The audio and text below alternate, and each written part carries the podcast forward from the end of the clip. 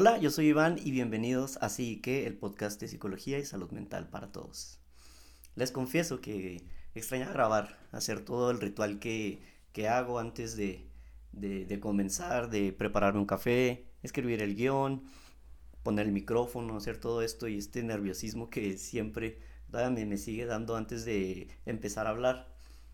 Eh, el día de hoy les quiero hablar de un tema que pues es importante para mí. Sé que de todos digo que, que son importantes o que todos me gustan, pero en verdad este lo, lo, es porque es algo que hasta yo mismo he venido experimentando de un tiempo para acá. De hecho, es precisamente por eso que no había grabado antes. Em, resulta, de un tiempo para acá, eh, gente, se me acercaba y me decía, oye, pues es que mira, últimamente me he sentido como que así, como que, no sé, como que no me, no me llena nada. A veces sí me da, me da, me da hueva nada más estar viviendo, no, no, no sé cómo me siento. Eh, con quienes tuve la oportunidad les conté un poco sobre esto que les estoy hablando ahora, pero me di cuenta que es en realidad mucha gente la que se está sintiendo de, de esta manera. Eh, por ejemplo, bueno, incluso hasta hay un, hay un TikTok, ¿no? Que habla de, de eso, ¿no? Que sale este, están entrevistando a un, cantante, según entiendo, y dice, no, pues me siento como desanimado, triste, yo pienso que es depresión. Y miren, no todo tiene que ser, vaya, depresión, porque para considerarse un trastorno depresivo, un episodio depresivo, eh, tiene que afectar las áreas de desenvolvimiento de las personas. Esto es, que los síntomas sean tales que afecte ya en, lo laboral, en lo interpersonal, en la escuela, en la casa, cosas así, ¿no? Vaya, ahora, el hecho de que no afecte no, no, significa que no haya que ponerle atención, porque sí puedes estar experimentando algunos de los síntomas y eso es de lo que quiero hablar ahora, ¿no? De, uno de ellos en, particular, la anedonia. Entonces, eh, lo, que a mí me gusta es que, por ejemplo, se le puede poner palabras a, las cosas, ¿no? Y el hecho de, por ejemplo, eh, algo que amo de mi carrera es que te enseña muchas palabras para muchas formas diferentes de sentirse y de cosas que pasan alrededor de ti. Eh, en este caso es este, ¿no? Por ejemplo, la palabra eh, empieza con an, que es falta o ausencia de, y edonia, que hace referencia a, a Edoné, la diosa griega del placer. Entonces, etimológicamente significa una ausencia o una incapacidad de experimentar placer. Suena muy mal, ¿eh? suena así como si, suena muy, muy fatídico, pero la verdad es que no, no, no lo es tanto, no, no se ve si acaso lo has sentido, tampoco es de, de preocuparse tanto, vaya. Entonces, no sé si les ha pasado, por ejemplo, cuando antes hacías algo que te generaba mucho, mucho placer, mucho gusto, y de un tiempo para acá sencillamente lo haces y no te genera el mismo placer, sencillamente no es lo mismo. También se puede notar, por ejemplo, se le llama el lentecimiento motor, ¿no? Pero es como hasta tus movimientos se hacen más, más lentos, te falta la energía, eh, tienes alteraciones de sueño o, por, o esto se refleja de varias maneras. Puede ser o un o sea, insomnio, que pues es cuando no te puedes dormir, o hipersomnia, que es cuando duermes demasiado, o una alteración completa en la que pues sencillamente no puedes dormir toda la noche y luego durante todo el día estás cansado y te quieres dormir y si puedes te duermes todo el día y luego no te puedes dormir la noche, cosas así, así pasa. Eh, y así es la, la anedonia, ¿no? Así se, se expresa, sencillamente hasta mm, como no te dan ganas de hacer cosas. Y de hecho es algo, ese es otro punto al que hay que tratar. Mm, el no poder experimentar placer por sí mismo no es tanto el problema. El problema es que dejas de hacer las cosas que, que te generan placer, porque pues ya no te las están generando. Y sencillamente empiezas a, bueno, se, le acompaña, ¿verdad? De abulia y apatía. La apatía, pues sabemos que es como el no querer hacer nada, desinterés por las actividades y general, bla, bla, bla. Y la abulia es una falta de voluntad o energía para empezar a hacer cosas y para moverse. Entonces, como se podrán imaginar, esta, esta triple A. Anedonia, abulia y apatía, eh, generan una especie de círculo vicioso, porque como ya no puedes eh, disfrutar las cosas como las disfrutabas antes, empiezas a cuestionarte si deberías de estarlo haciendo o no, y luego pues dejas de hacerlo, y luego como ya no, ya no lo estás haciendo, ya no sientes placer por más cosas, y así sencillamente se hace un, un ciclo repetitivo, ¿no? vicioso. Eh, un ejemplo muy claro, eh, por ejemplo, recuerdo hace unos años con unos amigos, eh, solíamos ir a jugar frontón y en ciertas ocasiones me pasaba así como, generalmente me gustaba mucho y luego me dejó de dar eh, igual de gusto y decía, es que igual ni siquiera lo disfruto tanto como antes. Entonces me quedaba en mi casa.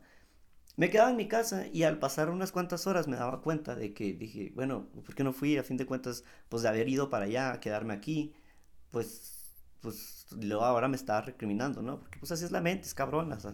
primero te convence de que no vayas y luego te lo recrimina, te dice, ¿por qué no fuiste? Pues hubieras ido a gastar toda tu energía, cosas así. Eh, claro está, digo, esa es la forma en la que funcionaba mi mente. Eh, por eso es importante aprender cómo funciona la mente de las personas, específicamente cómo funciona tu propia mente y para saber cómo, cómo lidiar con ellas, cómo, qué tipo de cosas te conviene hacer más que otras, bla, bla, bla, ¿no? Claro que todo esto se consigue por medio de un proceso terapéutico. Y, y pues bueno, ya explico un poquito el concepto, como, como qué es y todo, pero por qué. Hay gente a la que le interesa saber por qué, ¿verdad? Entonces, eh, principalmente se atribuye esta falta de, de la capacidad para experimentar placer a desbalances orgánicos de nuestros cerebros, de, de, de, los, de los químicos que hay en nuestro cerebro, y demás. Esto puede ser transitorio, puede ser sencillamente por una, por una mala dieta, por malos ciclos del sueño y, demás. Em, para, para, continuar, ¿no? O sea, eso es una de las, es una de, las razones, puede ser nada más pues los químicos en tu cerebro ahorita no están muy bien y pues te genera, pues es difícil ahí ya la, eh, generar o captar la, dopamina. Eh, de igual manera, hay otra, hay otra cosa que puede estar afectando. Miren, eh, existe algo que es, bueno, es bien sabido en la psicología, que en el tiempo de invierno aumentan los eh, índices de depresión, de suicidio y todas estas sintomatologías. Es algo que se sabe, no es algo que leí por ahí, es de hecho algo que viene en el Manual Diagnóstico y Estadístico de las Enfermedades Mentales.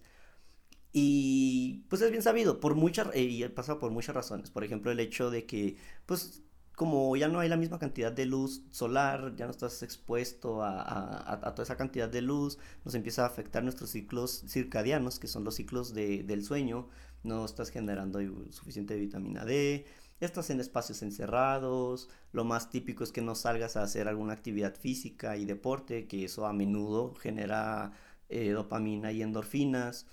Entonces, igual, es como un círculo vicioso. Una cosa va afectando a otra, a otra y otra, y nos hace un poco más propensos a que en tiempo de frío eh, seamos, pues tengamos este tipo de ideas y este tipo de, sensaciones.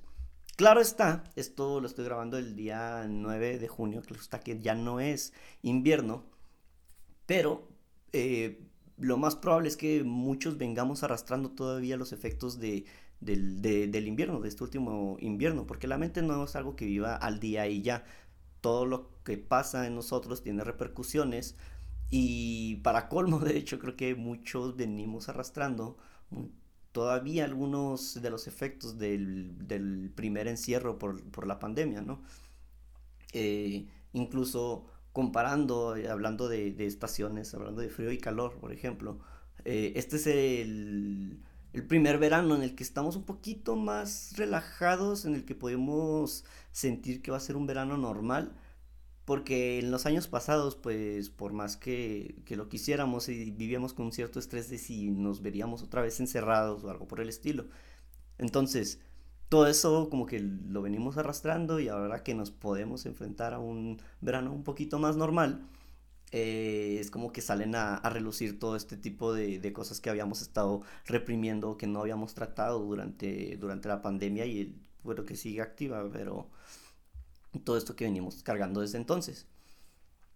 Y entonces, ahora que entiendes eh, cómo, cómo, cómo, te sientes, ahora que entiendes si a ti te ha pasado, vaya, si sabes de alguien a quien le ha pasado, eh, ahora sabes que hay una palabra para eso, ¿no? Pero, ¿y ahora qué, no? Primero que nada, ustedes saben que yo siempre les recomiendo acercarse con un profesional. Ni, ni este podcast, ni ningún libro de autoayuda, ni lo que puedas ver en TikToks, ni videos motivacionales, ni nada. Sustituye a un proceso terapéutico personalizado. Siempre hay que dejar eso bien, bien en claro.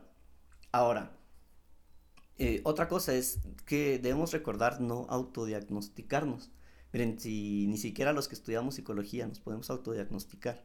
Necesitamos pruebas, necesitamos muchas cosas, ¿no? No es algo tan sencillo. Digo, ah, sí, sí soy, porque pues ya leíste y es algo que nos pasa mucho cuando estudias psicología y ves psicopatología, ves todos los trastornos y ya de repente te estás identificando con, con todos, ¿no? O sea, pues no, no funciona así, se requieren datos, evidencia.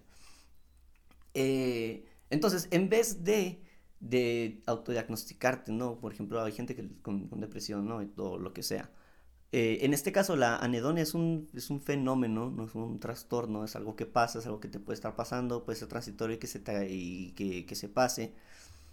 Eh, o, puede, o puede ser un signo de auténtica depresión, ¿no? Pero antes de eso, creo que es importante checar nuestros hábitos. Porque dicen, ah, o sea, sí, ah, es que me siento como deprimido, como esto, como lo otro, pero oye, tiempo, te habías puesto a pensar en cómo duermes, en cómo comes, en, tus hábitos, qué tanto estás tomando, qué tanto fumas y todo eso, porque claro que eso tiene un efecto en, en nuestro cerebro, ¿no? Entonces, antes de cualquier cosa, date una oportunidad de corregir tus hábitos, ver si eso te ayuda a, un poco, ¿no? Eh, creo que es este... Eh, esta laguna en la que cae la gente que cuando dicen, ah, me siento triste, ah, pues ponte a hacer ejercicio, ¿no? Porque pues eso a ellos les funciona.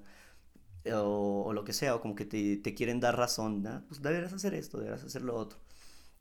Eh, pero pues cada quien sabe nada más, primero tiene que ver sus hábitos y luego ver qué es lo que sí puede ir modificando, qué es lo que quiere modificar y qué es lo que no.